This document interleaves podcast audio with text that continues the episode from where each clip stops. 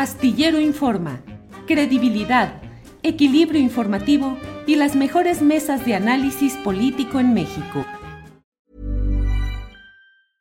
Ready to pop the question? The jewelers at BlueNile.com have got sparkle down to a science with beautiful lab-grown diamonds worthy of your most brilliant moments. Their lab grown diamonds are independently graded and guaranteed identical to natural diamonds, and they're ready to ship to your door. Go to Bluenile.com and use promo code LISTEN to get $50 off your purchase of $500 or more. That's code LISTEN at Bluenile.com for $50 off. Bluenile.com code LISTEN. Hi, I'm Daniel, founder of Pretty Litter. Did you know cats tend to hide symptoms of sickness and pain? I learned this the hard way after losing my cat, Gingy. So I created Pretty Litter, a health monitoring litter that helps detect early signs of illness by changing colors, saving you money and potentially your cat's life. Pretty Litter is veterinarian developed, and it's the easiest way to keep tabs on your fur baby's health right at home. Go to prettylitter.com and use code ACAST for 20% off your first order and a free cat toy. Terms and conditions apply. See site for details.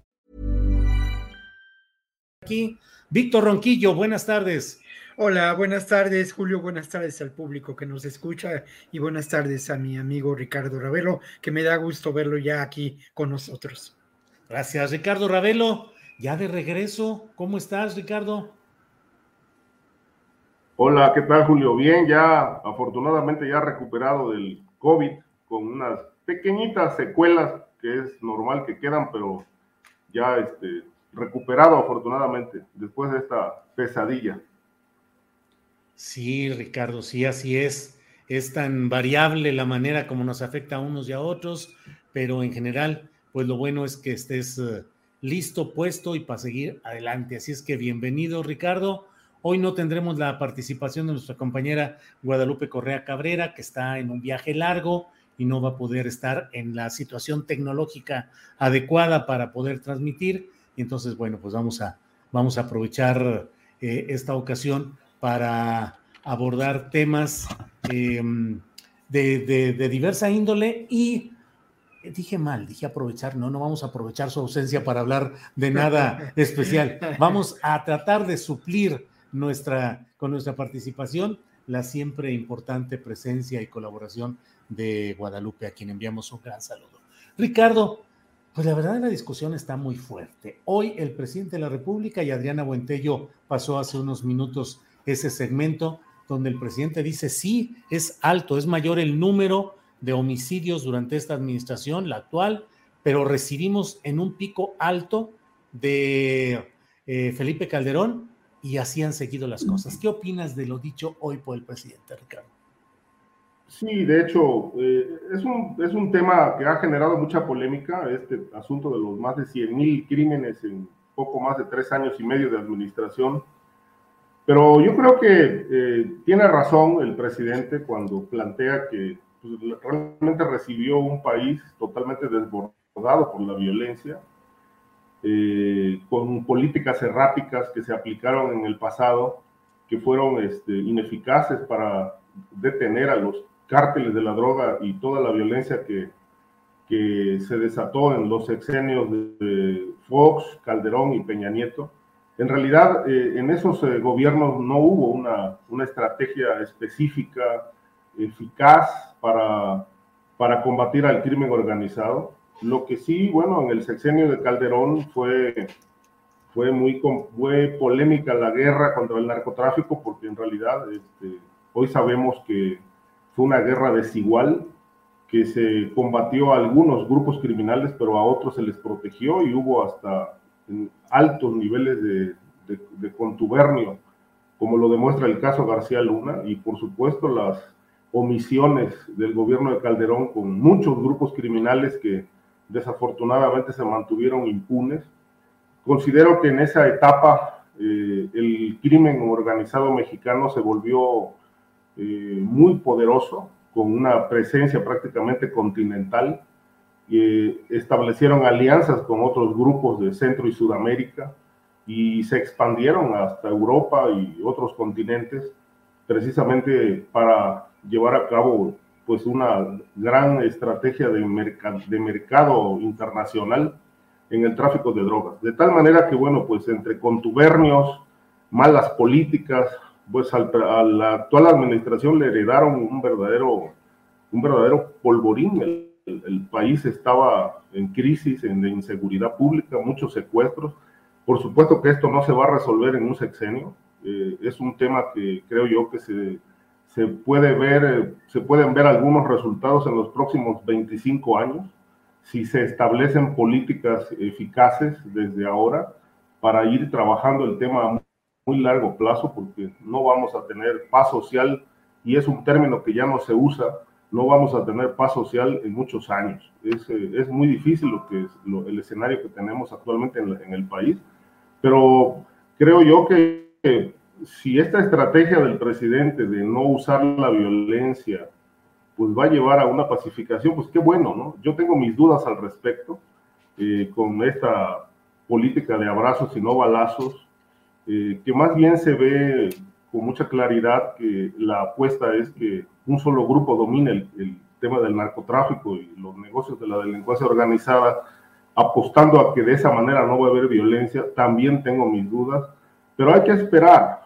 hay que esperar a ver que, que concluya la administración, a ver qué resultados nos dan. A tres años y medio no hay resultados, hay mucha violencia y seguirá habiendo violencia porque es un problema muy, muy arraigado eh, y por desgracia, eh, pues seguimos teniendo mucha impunidad, vacío legal y todo esto abona para que siga floreciendo el crimen organizado. Vamos a esperar, digo, falta todavía dos años, este, un poco más de dos años de gobierno, a ver si se logran los cambios que se necesitan, pero creo yo que que si el presidente López Obrador sienta las bases para que este proyecto continúe a largo plazo, pues vamos a ver resultados quizá en los próximos años.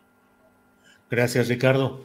Eh, Víctor Ronquillo, tu opinión, por favor, sobre las palabras de hoy del presidente de la República en la mañanera eh, y en particular esto que dice Ricardo, Víctor, ¿qué opinas? 25 años, cuando menos nos llevaría el tener resultados en una pacificación social verdadera tanto tiempo y uno se pregunta, ¿el paciente sobrevivirá al tratamiento? Víctor. Mira, eh, Julio, varias cosas ¿no? al respecto. Lo primero es evidente que esta crisis que tenemos de seguridad pública, ya lo he dicho en otras ocasiones, esta catástrofe en el tema de derechos humanos que es innegable, no tienen un origen en el gobierno de Felipe Calderón, no necesariamente, ¿no? Y por eso quiero recordar cómo desde el gobierno de Carlos Salinas de Gortari se fue gestando un proyecto político económico que ahora definimos claramente como neoliberal, que en el ámbito de la seguridad fue estableciendo cada vez más vínculos con las agencias del gobierno de Estados Unidos, fue creando una, una dependencia que se consumó en el gobierno de Felipe Calderón y que llegó al extremo de una guerra eh, buscando una legitimación política, desde luego, de, eh, contra el narcotráfico, ¿no? Verdaderamente atroz, un absurdo, eh, y esto también hay que relacionarlo con, y por eso subrayé lo de buscando legitimidad política, ¿no? Con una usurpación, y ahora sabemos los costos, ¿no? de esa usurpación. Otro momento que yo quiero referir y que no se menciona en relación a estos hechos, pues es el gobierno de, Felipe, de, Vicente Fox, ¿no?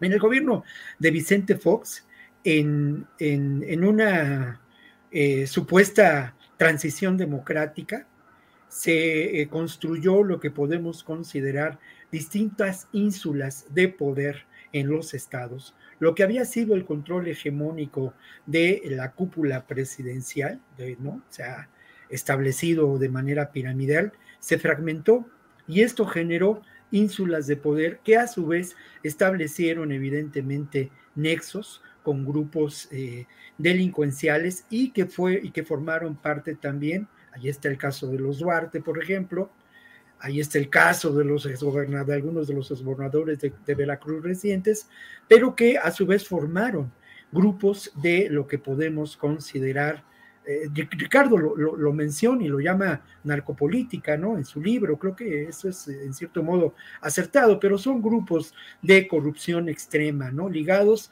a, el, a la corrupción lamentablemente establecida históricamente en nuestro país. Y yo quiero, otro momento que es muy importante, pues es la degradación absoluta de la función del Estado cuando el gobierno de Peña Nieto, ¿no? El Estado se vuelve, y se ha dicho en muchas ocasiones, un clan mafioso, y así actúa. Y cuando uno platica con empresarios, eh, digamos, pequeños empresarios, empresarios medios en este país que establecieron, pues, eh, negocios con el gobierno federal en, en el sexenio pasado, encuentra, bueno, que la corrupción era terrible, ¿no? Y que en todos los ámbitos de, la, de la acción del Estado se pagaban porcentajes para poder, poder llevar adelante obras, ni hablar de la corrupción en el ámbito político, ¿no? El propio sistema eh, podrido que eh, de alguna manera es una realidad. Y bueno, otro elemento que me parece muy importante y que lo señalaba la semana pasada es que es cierto, ¿no? Lamentablemente hablamos en los últimos años, desde el gobierno de Felipe Calderón a la fecha, de centenares de miles, quizá 300 mil personas víctimas de homicidio doloso en un ámbito terrible de violencia. También hablamos de más de 100 mil personas desaparecidas y contando. Hablamos de, pues, eh, también decenas de miles, quizá más de 100 mil personas desplazadas por la violencia. Pero no hablamos con frecuencia de lo que es eh, lamentablemente una víctima eh, triste, eh, dolorosa, ¿no? De, este, de esta confrontación, de esta degradación social, que son las instituciones de una incipiente democracia que se busca y se ha buscado construir desde hace décadas por distintos sectores de la sociedad. Esas instituciones debilitadas, mermadas en su accionar, eh, en, el, ámbito del de, eh, México mm, rural sufren una, una mayor, eh, un mayor debilitamiento sin duda, ¿no? Y estas instituciones en otro ámbito, ya un ámbito nacional, a un ámbito de una concepción del Estado, es lo que se ha, lo que se ha buscado transformar y reconstruir en un proyecto de gobierno que ha enfrentado a estas realidades y que ha construido una estrategia diferente a la de la, a, la, de la llamada guerra del narco. Eso es un, un tema que me parece muy importante mencionar. Y lo otro, yo voy a insistir en el manejo mediático de esta crisis de seguridad por parte de, eh, pues bueno, obviamente, grupos de, hegemónicos de poder en los medios de comunicación. Es muy evidente cómo se ha ido construyendo lo que se llama ahora una narrativa buscando deslegitimar al gobierno de López Obrador. El siguiente paso, ojo, ¿eh? además de, esas, de esta desestabilización media que se va generando en los medios, que va aprovechando eventos mm, que tenemos que lamentar, bueno, el siguiente paso es llevar a, la judicialización de algunos de estos eh, elementos, ¿no? Para propiciar bueno, propiciar lo que pudo haber ocurrido o ocurrió, ¿no? En otros países, Julio. Muy bien, Víctor. Ricardo Ravelo, hay una tendencia en ciertos segmentos de la población que creen que la aplicación de la mano dura puede hacer cambiar las cosas, pues ahí casi de la noche a la mañana. Es decir, que es cuestión de que la Guardia Nacional, las policías, utilicen sus armas y que actúen. Es más, pues hay con frecuencia vemos en las redes sociales el beneplácito, el aplauso, el festejo que se da cuando algún personaje del crimen cae abatido, a veces de manera, pues a veces en linchamientos y mil cosas, y la gente pareciera estar deseosa de que haya esa mano dura que en lo inmediato puede cambiar las perspectivas, puede dar la impresión o el efecto de que realmente se controla, pero en el fondo, realmente eso es lo que puede cambiar las cosas, Ricardo, el, la recurrencia a la mano dura, a que el ejército y demás eh, policías le entren directamente, Ricardo? No, Julio, yo creo que este, no se trata de solo de mano dura, ¿no? Y tampoco se trata de omisiones o de, digamos, rehusar a la, a la, aplicación de la ley y de la fuerza. Yo creo que lo que, lo que eh, la estrategia del presidente López Obrador es incompleta. Es decir, eh, se están yendo solamente por la, por la estrategia de, de combatir al crimen mediante probablemente negociaciones, acercamientos, pero la renuncia del, del, gobierno a la mano dura es evidente que no está dando resultados, porque a esta estrategia de abrazos no balazos le faltan otros instrumentos. Le falta, por ejemplo, un combate más eficaz al tema, del, al tema financiero, le falta muchísima inversión para generar eh, empleos y condiciones económicas más saludables para el país. Son cuestiones que inhiben, de cierta manera, que mucha gente se involucre en la delincuencia organizada. Le falta, por ejemplo, el combate a la narcopolítica como una causal que detona impunidad y por lo tanto violencia. Es decir, eh, solamente la estrategia está, está agarrada de un eje. Es el eje del apoyo económico a los jóvenes, el apoyo, eh, eh, el apoyo a la, a la, con los programas sociales, al combate a la pobreza, pero es insuficiente, es insuficiente para llevar a cabo una, digamos, para llevar al país a una pacificación profunda, de fondo, de raíz.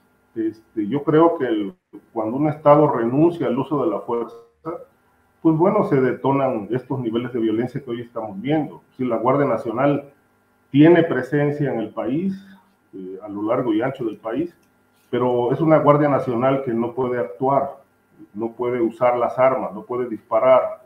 Eh, yo no iría tanto por el lado de los operativos, eh, que fueron un fracaso con Felipe Calderón desde que iniciaron en Michoacán, pero considero que sí podría la Guardia Nacional llevar a cabo unas tareas de inteligencia, tener amplio conocimiento a detalle de cuál es realmente el patrimonio del crimen organizado, eh, dónde se está invirtiendo el dinero, eh, cómo está funcionando el, esquema financiero de, estas eh, organizaciones criminales, quiénes los protegen. Es decir, hace falta mucho trabajo de inteligencia, eh, de fondo, para realmente llevar a cabo un combate eficaz, porque no estamos hablando solamente de grupos que generan violencia en, en las calles o que se enfrentan y hay asesinatos.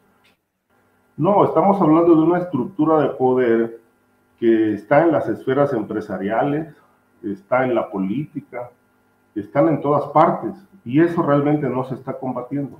De tal manera que, bueno, hay impunidad, sí hay impunidad, porque la ley no se aplica. Y como aquí lo he dicho muchas veces en este espacio, eh, lo que se observa es un vacío de poder, un vacío legal que, que en muchos lugares de la República se, se traduce en violencia porque si no se aplica la ley, pues evidentemente que la respuesta será, será violencia, será este, muerte, será desapariciones, etcétera.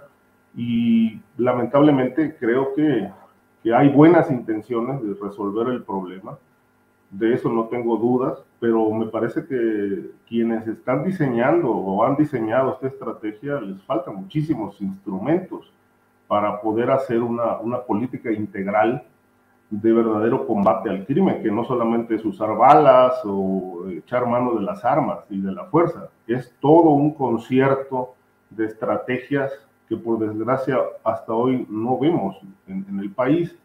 Y si no hay una estrategia integral, evidentemente tampoco podemos aspirar a resultados. Gracias, Ricardo.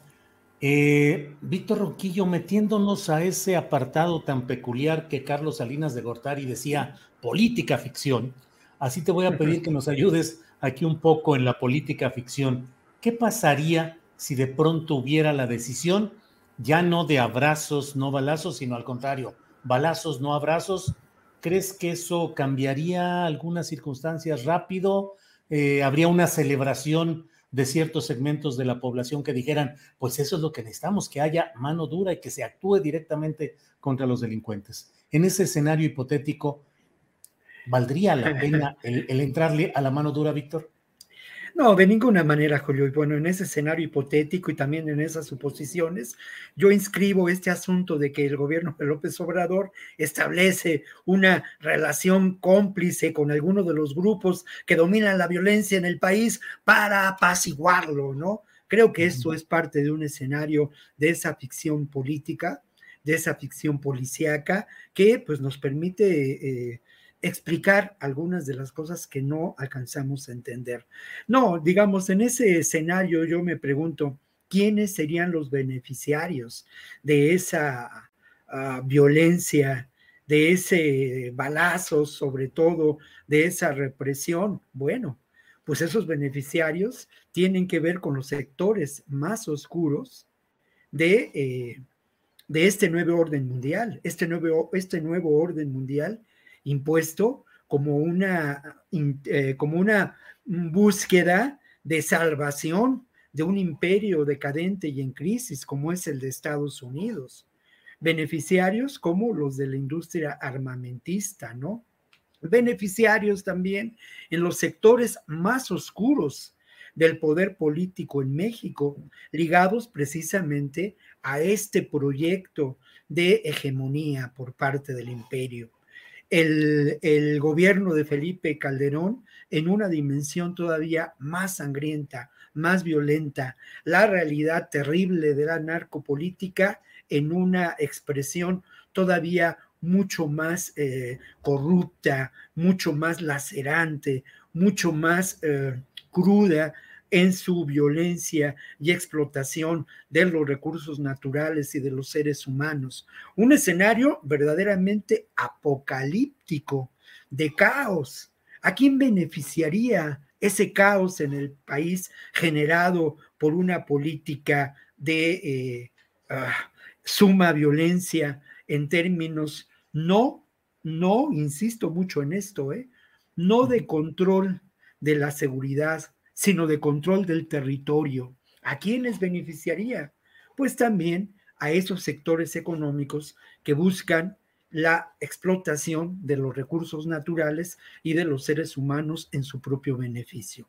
Todo esto, todo esto, de alguna manera, es la versión terrible, dolorosa de del neoliberalismo, ¿no? Sí, eso es lo que a mí me parece. Y ahí está, y creo que es una pregunta, mm, pues eso, con tu agudeza periodística, mi querido Julio, eh, determinante, ¿no? ¿A quién beneficia el que retomemos la estrategia de la guerra del narco?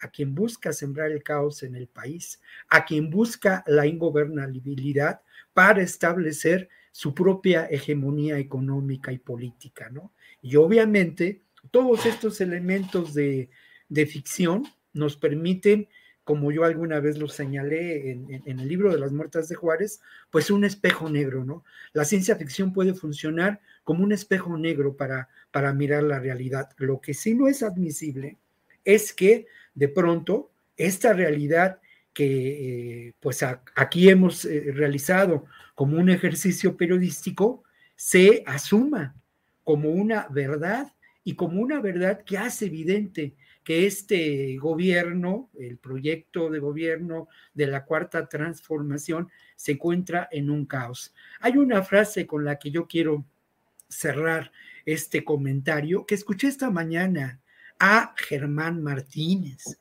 Y bueno, Germán Martínez, con todo cinismo, se atrevió a decir algo que además debe estar corriendo en los, en los medios, eh, ¿no? En, las redes eh, en este momento dijo Germán Martínez para cerrar un comentario del esnable, porque al final de cuentas él fue parte de ese proyecto político que nos ha llevado a esta crisis de seguridad y catástrofe humanitaria. Dijo, por el bien de todos, primero los narcos, ¿no? Tratando de satirizar con su sordo humor y su, y su pedestre humor una, una, una, realidad que es muy preocupante, pero esa es la estrategia, ¿eh? Y ante eso hay que desenmascararlos y hay que dar la batalla y no aceptar que la, esta ficción política de Salinas de Gortari nos permita dar explicaciones eh, falsas de lo que ocurre en esta realidad.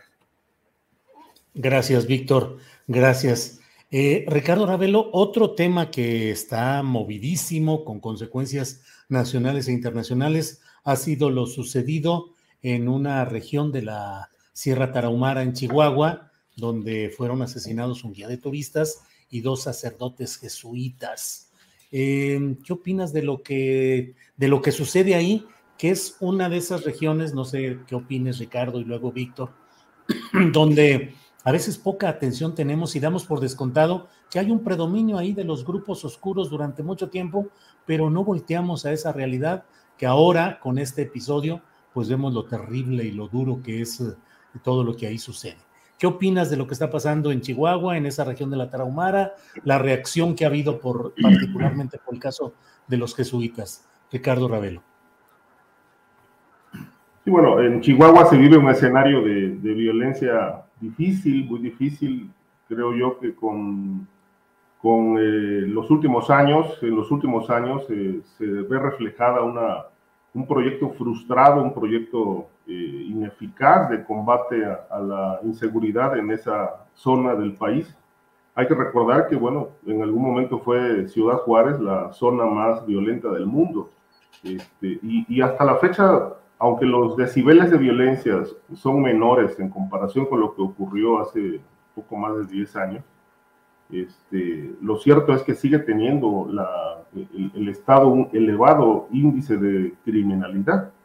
Nada más, digo, el año pasado, eh, este, año, este año se habla de, en 2021 tuvo 500 crímenes y hoy lleva, llevan 800 aproximadamente. Hay un, hay un, una, un, un, incremento de, de la violencia y obviamente con los grupos locales que están eh, operando el crimen, la línea, lo que queda del cártel de Juárez, y ahora eh, con una mayor presencia de, del cártel de Jalisco, Sinaloa, entre otros, que pues siguen sacudiendo a la entidad. Es muy lamentable lo que ocurrió porque lo que pasó en la, en la iglesia ahí de Cerocawi en realidad este, pues tiene toda la, todo el tinte de haber sido una cuestión accidental es decir, el, sicario iba persiguiendo a, esta persona, al guía de turista, lo, asesinan, los sacerdotes salen a, pues a, protegerlo, a intentar protegerlo y también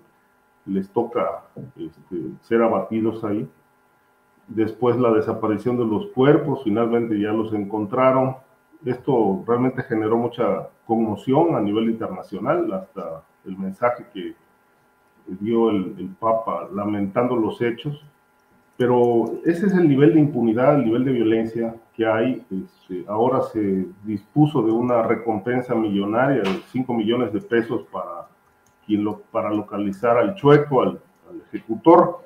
Este, hasta la fecha no se ha podido este, detener, no se le ha podido detener, pero ¿qué está pasando? No? Esto me recuerda también un, un caso que, ocurrió en Morelos hace, creo que fue hace como año y medio, donde también fue asesinado un sacerdote que estaba oficiando.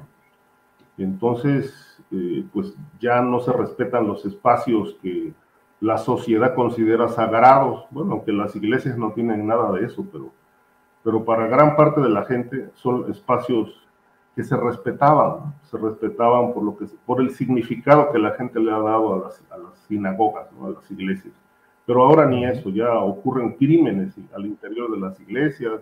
Me he enterado también de asaltos, ¿no? robos que, se, ocurren en plenas misas, donde llegan los delincuentes a despojar a la gente que está escuchando misa de sus pertenencias. Eso pasó en Veracruz también hace como cuatro años. Han pasado muchos casos donde ya realmente la delincuencia organizada, eh, pues ya no respeta absolutamente nada. ¿no? Este, y esto desafortunadamente sigue creciendo, eh, por lo que aquí hemos platicado muchísimo por la impunidad. La impunidad, eh, el vacío legal, la no aplicación de la ley, el no tener una estrategia eficaz este, de prevención del, delito, como es el caso de Chihuahua, pues eh, permite que la violencia esté totalmente desatada ante los ojos de la población y ante los ojos de las autoridades. Chihuahua es un lugar donde siguen, siguen en, elevadísimos niveles, por ejemplo, no solamente los homicidios de este tipo, sino también el cobro de piso, las eh, confrontaciones entre grupos criminales, es decir, son territorios que desafortunadamente siguen padeciendo eh, las consecuencias del vacío legal y de la ausencia de una estrategia eficaz frente al crimen organizado. Millions of people have lost weight with personalized plans from Noom, like Evan, who can't stand salads and still lost 50 pounds. Salads generally for most people are the easy button, right? For me, that wasn't an option. I never really was a salad guy. That's just not who I am. But Noom worked for me. Get your personalized plan today at Noom.com. Real Noom user compensated to provide their story. In four weeks, the typical Noom user can expect to lose one to two pounds per week. Individual results may vary. Hey, it's Ryan Reynolds, and I'm here with Keith, co star of my upcoming film, If, only in theaters, May 17th. Do you want to tell people the big news? All right, I'll do it. Sign up now and you'll get unlimited for $15 a month in six months of Paramount Plus Essential Plan on us. Mintmobile.com slash switch. Upfront payment of $45 equivalent to $15 per month. Unlimited over 40 gigabytes per month. Face lower speeds. Videos at 480p. Active Mint customers by 531.24 get six months of Paramount Plus Essential Plan. Auto renews after six months. Offer ends May 31st, 2024. Separate Paramount Plus registration required. Terms and conditions apply if rated PG. Gracias, Ricardo. Eh, Víctor Ronquillo, ¿qué opinas sobre este tema de Chihuahua, los sacerdotes jesuitas y las reacciones que ha suscitado este lamentable eh, suceso, Víctor Ronquillo? Bueno, yo lo primero que quiero decir es que, verdad, eh, me sumo, ¿no? A esta pena, a este dolor de la compañía de Jesús, ¿no? O sea, la verdad de las cosas que yo tuve ocasión de mirar su trabajo, de conocerlo, cuando pues tuve un paso un poco fugaz hubiera querido trabajar más en la Universidad Iberoamericana, pero me conmovió mucho el trabajo político, el trabajo social, el compromiso con los pobres de los jesuitas en México y en el mundo, ¿no? Conocerlos, eh, trabajar con ellos, a mí me, me transformó en, en, mejor persona, lo considero así. Y por otra parte, yo también quiero reconocer en los jesuitas algo que es muy importante, ¿no? Son, son semilla, semilla de la cultura de derechos humanos en este país, ¿no? El Centro de Derechos Humanos, Miguel Agustín Pro, eh, determinante en esa cultura de los derechos humanos, pues ha, ha, marcado una, una, línea, una ruta a seguir a muchas organizaciones, ha capacitado a, muchas personas, a muchos defensores, ¿no? Lo, mismo ocurre con los dominicos en en Chiapas. Esto me parece que es importante señalarlo porque al final de cuentas mm, no lo sé hasta dónde eh, el conjunto de la sociedad conoce estas cosas, pero me parece que, que, se intuyen y por eso ha lastimado tanto este, este crimen, ¿no? Y bueno, por otra parte, ya en otro terreno, mira, yo estoy convencido de que lo que mencionaba Ricardo hace un rato de la labor de inteligencia que tendría que desarrollar la ah, Guardia Nacional ha sido aplazada, ¿no? Lamentablemente. Y por otro lado, la corrupción de la, ah, del grupo político que ha dominado a Chihuahua a lo largo de décadas es evidente, ¿no? Las alianzas de esos eh, grupos de poder político con grupos criminales en la región tarahumara son también lamentables. Y ante ello, los gobiernos panistas han hecho muy poco, no se han ocupado de estos asuntos. Parece cosa de, de verdad, ¿eh? de realismo trágico, que no mágico, el que la actual gobernadora este, pues se plantea decir que está acompañando al operativo y que nos da la buena noticia que han encontrado los cuerpos, cuando el procurador de justicia del Estado debería, si hubiera conocimiento de esta realidad, eh, o, hay o hay desconocimiento o hay complicidad por parte del procurador de cómo operan estos grupos que han sido denunciados por muchos compañeros periodistas, ¿no? Miroslava Bridge, y bueno, pues recuerdo con mucho cariño a Miroslava, denunció cómo esta corrupción política estaba precisamente asentada en esta región y cómo esa corrupción política estaba ligada al gobierno panista de ese momento. Entonces, eh, me parece que eh, la realidad y lo que tendría que buscarse para, eh, para generar una auténtica paz en esta región sería desmontar esas alianzas, sería terminar no con los posibles vínculos que tengan con el crimen organizado, sino terminar con los evidentes vínculos que tienen con los grupos políticos hegemónicos en Chihuahua y en la región de la montaña y que han mantenido a lo largo de los años en una nueva expresión de caciquismo. Por otra parte, y esto también lo quiero mencionar, las condiciones de, de oprobiosa miseria en que viven estas comunidades, ¿no? Es verdaderamente doloroso. Y son víctimas, son víctimas de esta uh, estrategia económica del llamado progreso llevado a sus comunidades, que no ha generado más que violencia, ¿no? Progreso traducido a proyectos eh, turísticos, traducido también a proyectos eh, económicos eh, que han buscado generar el aprovechamiento forestal y que al contrario han generado un enorme eh, fenómeno de tala clandestina ligado también al crimen organizado y el proyecto propio del crimen organizado que lamentablemente ha establecido un control territorial en esta región, generado un enorme terror en la población, sometiendo a esa población a la, a la violencia y eh, pocos registros, no existen quizá registros, pero conversando con personas eh, de algunas de las organizaciones, conversando también con algunas de las personas que han trabajado en la región, en, los, en las misiones jesuitas, pues el fenómeno de desplazamiento forzado en esa región es enorme, ¿no?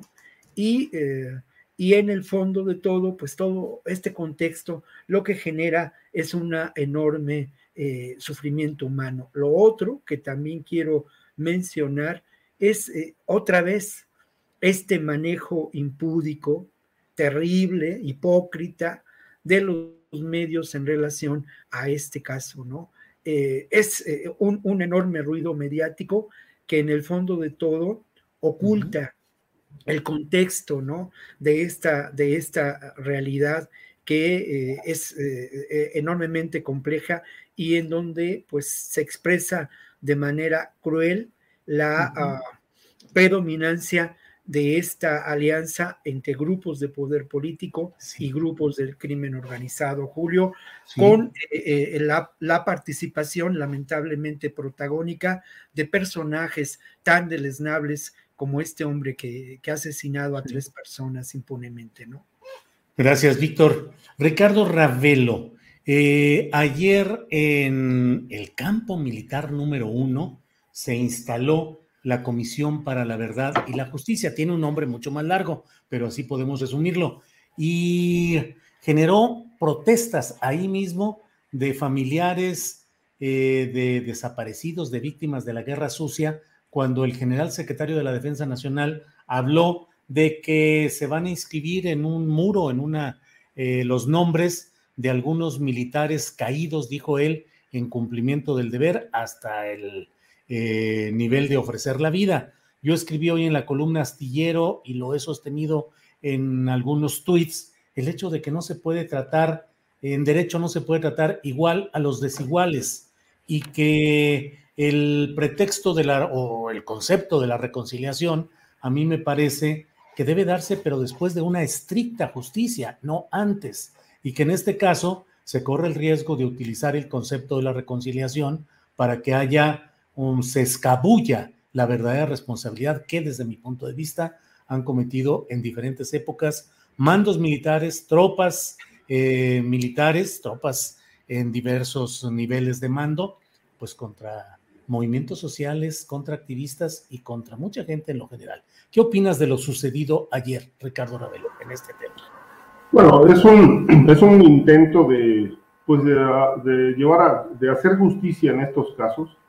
Hay que recordar, Julio, que este tema de la guerra sucia y las víctimas de este episodio negro de, la historia del país, este, fue un proyecto bastante desaseado eh, y no menos eh, eficaz del sexenio de Vicente Fox, cuando se creó aquel, aquella comisión que también tiene un nombre, o tenía un nombre kilométrico, que encabezaba el señor Prieto, un fiscal que, Carrillo Prieto. como sabemos, fue exacto, eh, integró un amplio expediente, se trató de pues, algo así como un maxi proceso, este, para realmente llevar a juicio a muchos personajes de la política, entre ellos a Luz Echeverría, aquí pues, no pudieron encarcelar por razones de la edad, etcétera.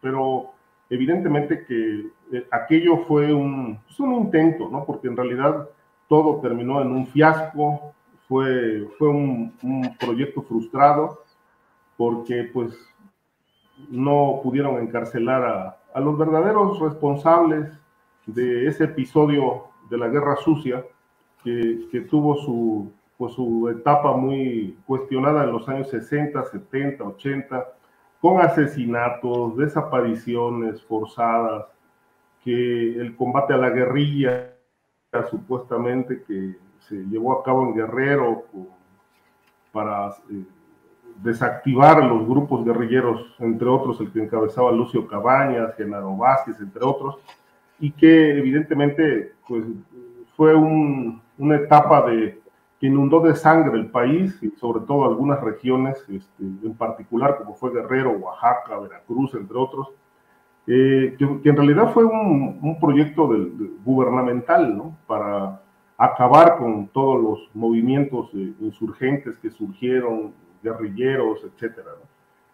Esto lamentablemente quedó en la impunidad, en la opacidad durante el sexenio de, de Fox. Ya en los siguientes gobiernos el tema quedó totalmente sepultado. Ahora, ante las protestas de las víctimas, pues se propone que la Fiscalía General de la República pues abra o reabra algunos de los expedientes que seguramente ahí tienen de esa etapa pues para llevar a cabo pues una investigación a fondo y castigar a los responsables, porque hay miles y miles de familias que quedaron enlutadas y a los que en realidad no saben ni qué pasó con sus familiares. Y obviamente este nivel atroz de impunidad pues sigue, sigue desatando protestas, sobre todo con, con, una institución como fue el ejército, que tuvo amplia participación en esa etapa, las policías también, la Dirección Federal de Seguridad, entre otros, cuyos miembros de entonces, algunos todavía están allí, impunes que fueron señalados de haber participado en esta oleada de muertes y desapariciones. De tal manera que yo creo que es un, es un momento, es un momento importante para que estos expedientes se abran, para que haya justicia y se conozca realmente qué pasó en esa etapa tan difícil que vivió el país, porque lamentablemente en el gobierno de Vicente Fox y con esta fiscalía que encabezaba el señor Prieto, pues estas dudas no se despejaron. Se intentó encarcelar a algunos miembros de las policías de entonces, pero realmente no se pudo, no, no hubo elementos o no se quiso, o solamente fue un, instrumento distractor eh, de entonces, pero lamentablemente aquello pues terminó en un, en un fracaso. Yo espero que, que, realmente estos, estos temas puedan esclarecerse independientemente de si hay o no perdón o, reconciliación. Yo creo que esto ya es un punto y aparte, ¿no? Pero como bien dices, no puede haber reconciliación si antes no hay justicia. No se puede apostar a, a una reconciliación sin que medie una investigación rigurosa, de fondo, que realmente nos explique como a la sociedad qué pasó y por qué pasó aquello. Y sobre todo, bueno, si hay posibilidades y elementos jurídicos para, para enjuiciar a los responsables, pues qué mejor que haya, que haya justicia. Yo creo que la reconciliación ya es un tema muy independiente, muy particular de cada persona. Bien, gracias. Gracias, eh, Ricardo. Víctor Ronquillo, ¿qué opinas de este tema, de la instalación de esta...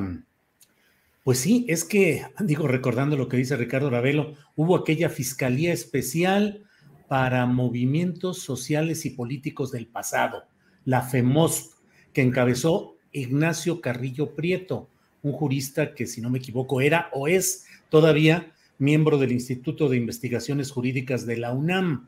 Y bueno, pues la verdad es que no se llegó a nada. No solo no se llegó a nada, sino que de manera formal un juzgado de distrito determinó que Luis Echeverría Álvarez no era culpable del delito de genocidio relacionado con el 2 de octubre de 1968, no porque se considerara que fuera inocente, sino porque la fiscalía, la FEMOS, no aportó los medios suficientes de prueba. Entonces, eh, si uno lee incluso el decreto mediante el cual se creó esta famosa fiscalía durante los tiempos de Vicente Fox, pues había partes en las cuales eran relativamente parecido a lo que ahora se está pidiendo. Se ordenaba que todas las secretarías eh, de Estado del gobierno que encabezaba Vicente Fox entregaran toda la documentación que pudieran relacionada con hechos delictivos que estuvieran relacionados con este tema. Es decir, lo mismo que hoy se le pide a la Defensa Nacional, que entregue los archivos y que va y que dice que los va a entregar. Pero en fin, Víctor Ronquillo, ¿cómo ves este tema y si crees que realmente se puede llegar a algo trascendente o por los tiempos políticos ya muy metidos en los corcholatazos y otros temas, pues realmente no vaya a suceder nada realmente trascendente en este tema de la Comisión de la Verdad y la Justicia. Víctor, por favor. Bueno, pues varios asuntos, Julio, y varios temas, ¿no? Que pone sobre la mesa.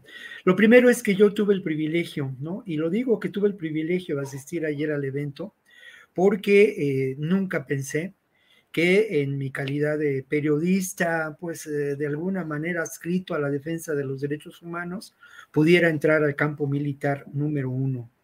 Porque al final de cuentas el campo militar número uno, pues es emblemático para hablar de esto que sin duda hay que eh, llamar por su nombre, terrorismo de Estado. El terrorismo de Estado de la guerra sucia de los setentas, de esta estrategia para eh, reprimir brutalmente a la disidencia, ¿no?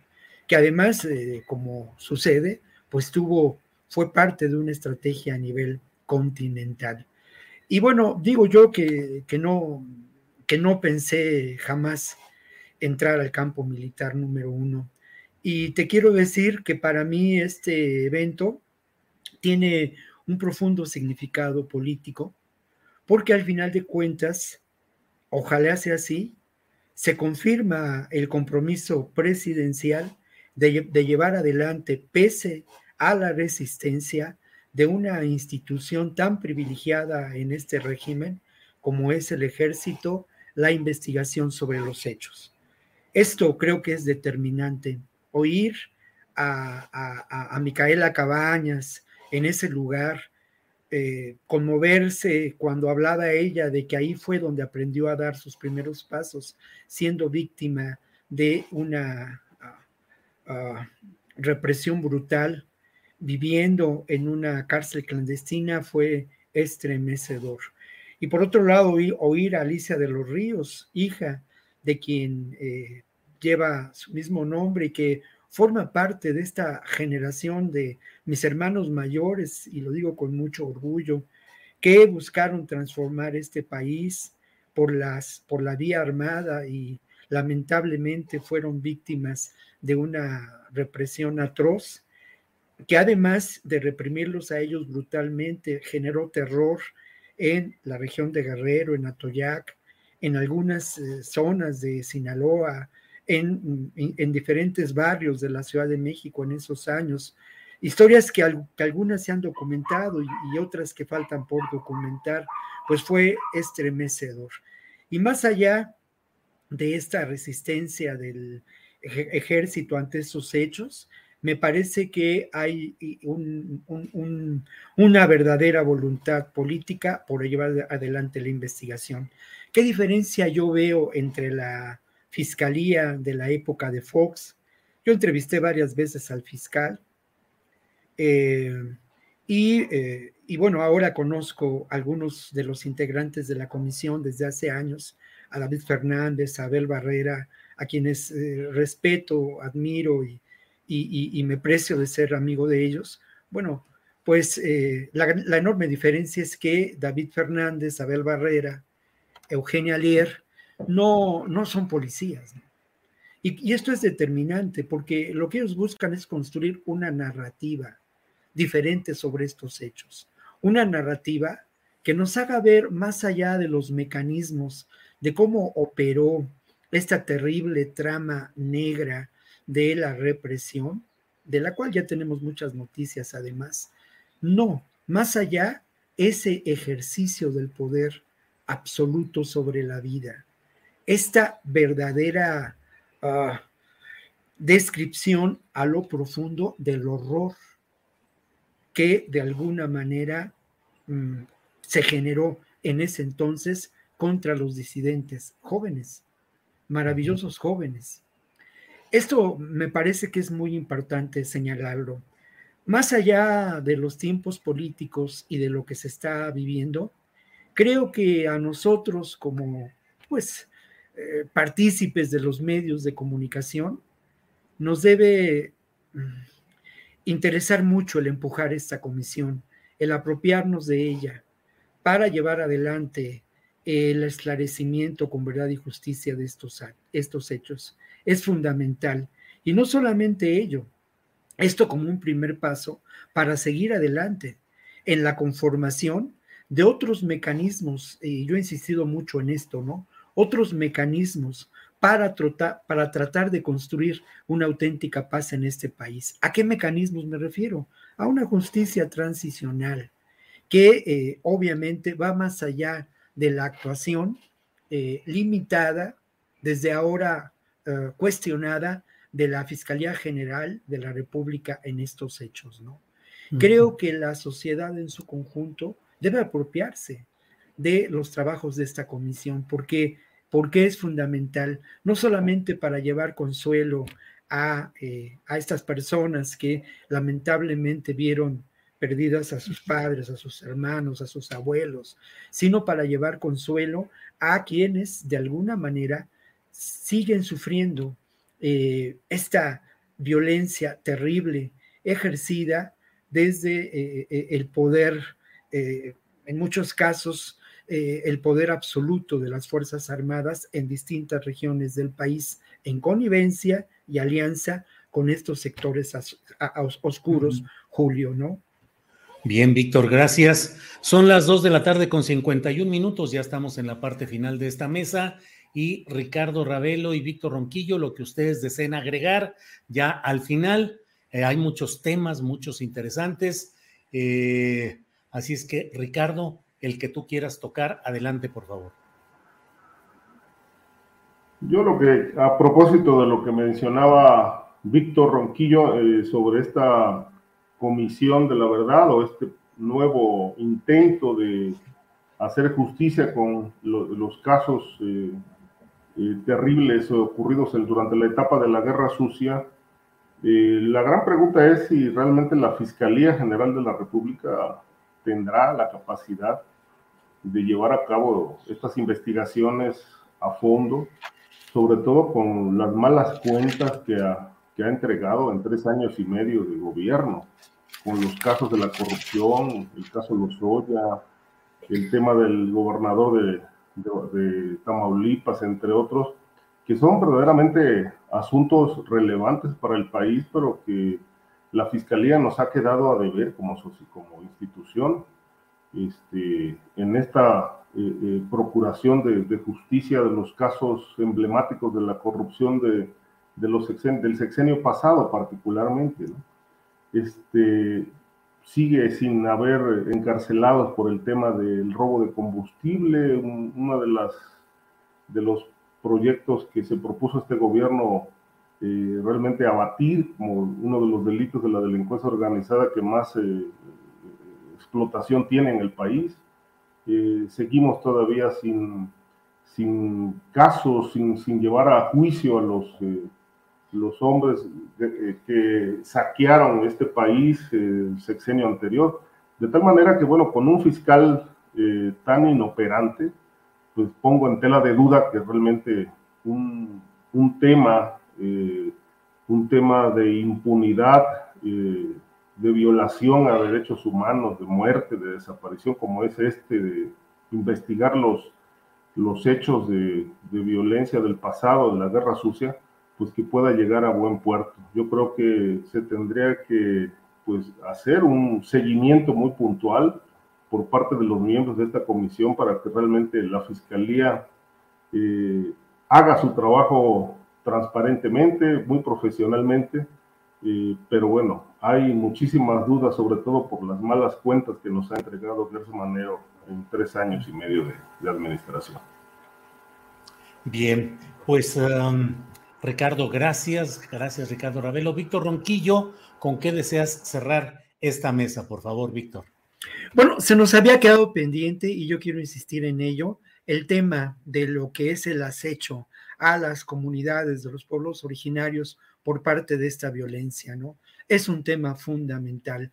Esto ahonda las condiciones de pobreza en que estas comunidades sobreviven. Han sido afectados, son víctimas terribles de esta realidad que semana con semana aquí intentamos pues eh, describir, poner sobre la mesa, reflexionar sobre ello, ¿no? Yo quiero recordar brevemente a estas, eh, a estas personas, eh, que, las que he tenido ocasión de conversar con ellas, víctimas del desplazamiento forzado, que me he encontrado en Tijuana y que vienen de Michoacán, de Guerrero, de Chihuahua, que he conocido en condiciones muy tristes y de precaria sobrevivencia en campamentos de desplazados en Guerrero o en, en Chiapas, ¿no? Víctimas de esta terrible realidad de la presencia de fuerzas eh, delincuenciales eh, organizadas, vinculadas otra vez y otra vez y otra vez, lo voy a decir, con el poder político corrupto, ¿no? Y eh, en, lamentablemente en un control territorial y en un control de la población que vive bajo amenaza, ¿no? Esto es parte de una realidad y me parece que este gobierno no ha tenido la capacidad para entender a fondo este problema y atenderlo como una estrategia fundamental de Estado, en donde se involucren diferentes instancias, instituciones, secretarías, grupos de atención a ello, ¿no? Como ocurre con el caso de los feminicidios, que más allá de lo que uno pueda considerar, se ha tomado una estrategia a nivel de Estado. Me parece fundamental ir por ahí. Y bueno, yo quisiera, además de recordar a estas personas, pues eh, eh, eh, también en relación a lo que ha ocurrido con, con estas personas asesinadas en Chihuahua, también recordar que ha habido un acompañamiento muy importante por parte de organizaciones en la defensa de estos grupos, ¿no? Organizaciones otra vez como el Centro de Derechos Humanos Fray Bartolomé de las Casas en Chiapas, como el Centro de Derechos Humanos de la Montaña Tlachinolan en Guerrero, por ejemplo, ¿no? Y solamente para cerrar el comentario, Julio, el 20 de junio se dio a conocer un informe importante que documenta lo que ocurre en ocho estados del país donde esta es una realidad apremiante. ¿no? El informe es publicado por una eh, eh, institución, una organización social, la Internacional de los Derechos de los Pueblos Indígenas, que tiene presencia en diferentes países y se puede consultar en Internet. El informe se llama El asedio y el desprecio. Recomendable porque se documentan varios casos que suceden en distintos lugares del país y quien los documenta son los propios, las propias víctimas a partir del trabajo con distintas organizaciones sociales. Muy bien. Ricardo Ravelo, muchas gracias y buenas tardes y nos vemos pronto. Gracias, Ricardo. Gracias, Julio. Como siempre, un placer estar aquí en esta mesa. Gracias también al público que nos siguió. Un saludo a Víctor y pasen un buen fin de semana. Gracias. Víctor Ronquillo, gracias y buenas tardes. Muchas gracias, Julio, pues nos encontramos la semana entrante. Por aquí Muy Gracias. Gracias. Hasta luego. Gracias a ambos. ¿Te preocupas por tu familia? Entonces, ¿por qué darles solo huevos ordinarios cuando pueden disfrutar de lo mejor? Eggland's Best, los únicos huevos con ese delicioso sabor fresco de granja, además de la mejor nutrición, como 6 veces más vitamina D, 10 veces más vitamina E y 25% menos de grasa saturada que los huevos regulares, además de muchos otros nutrientes importantes. Así que, dales los mejores huevos. Eggland's Best, mejor sabor, mejor nutrición, mejores huevos. Para que te enteres del próximo noticiero, suscríbete y dale follow en Apple, Spotify, Amazon Music, Google o donde sea que escuches podcast. Te invitamos a visitar nuestra página julioastillero.com.